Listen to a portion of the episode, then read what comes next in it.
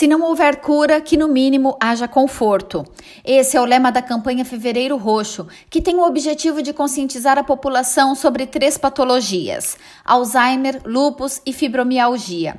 Em comum está o fato das três doenças serem incuráveis, mas os portadores poderem ter qualidade de vida, principalmente se forem diagnosticados precocemente.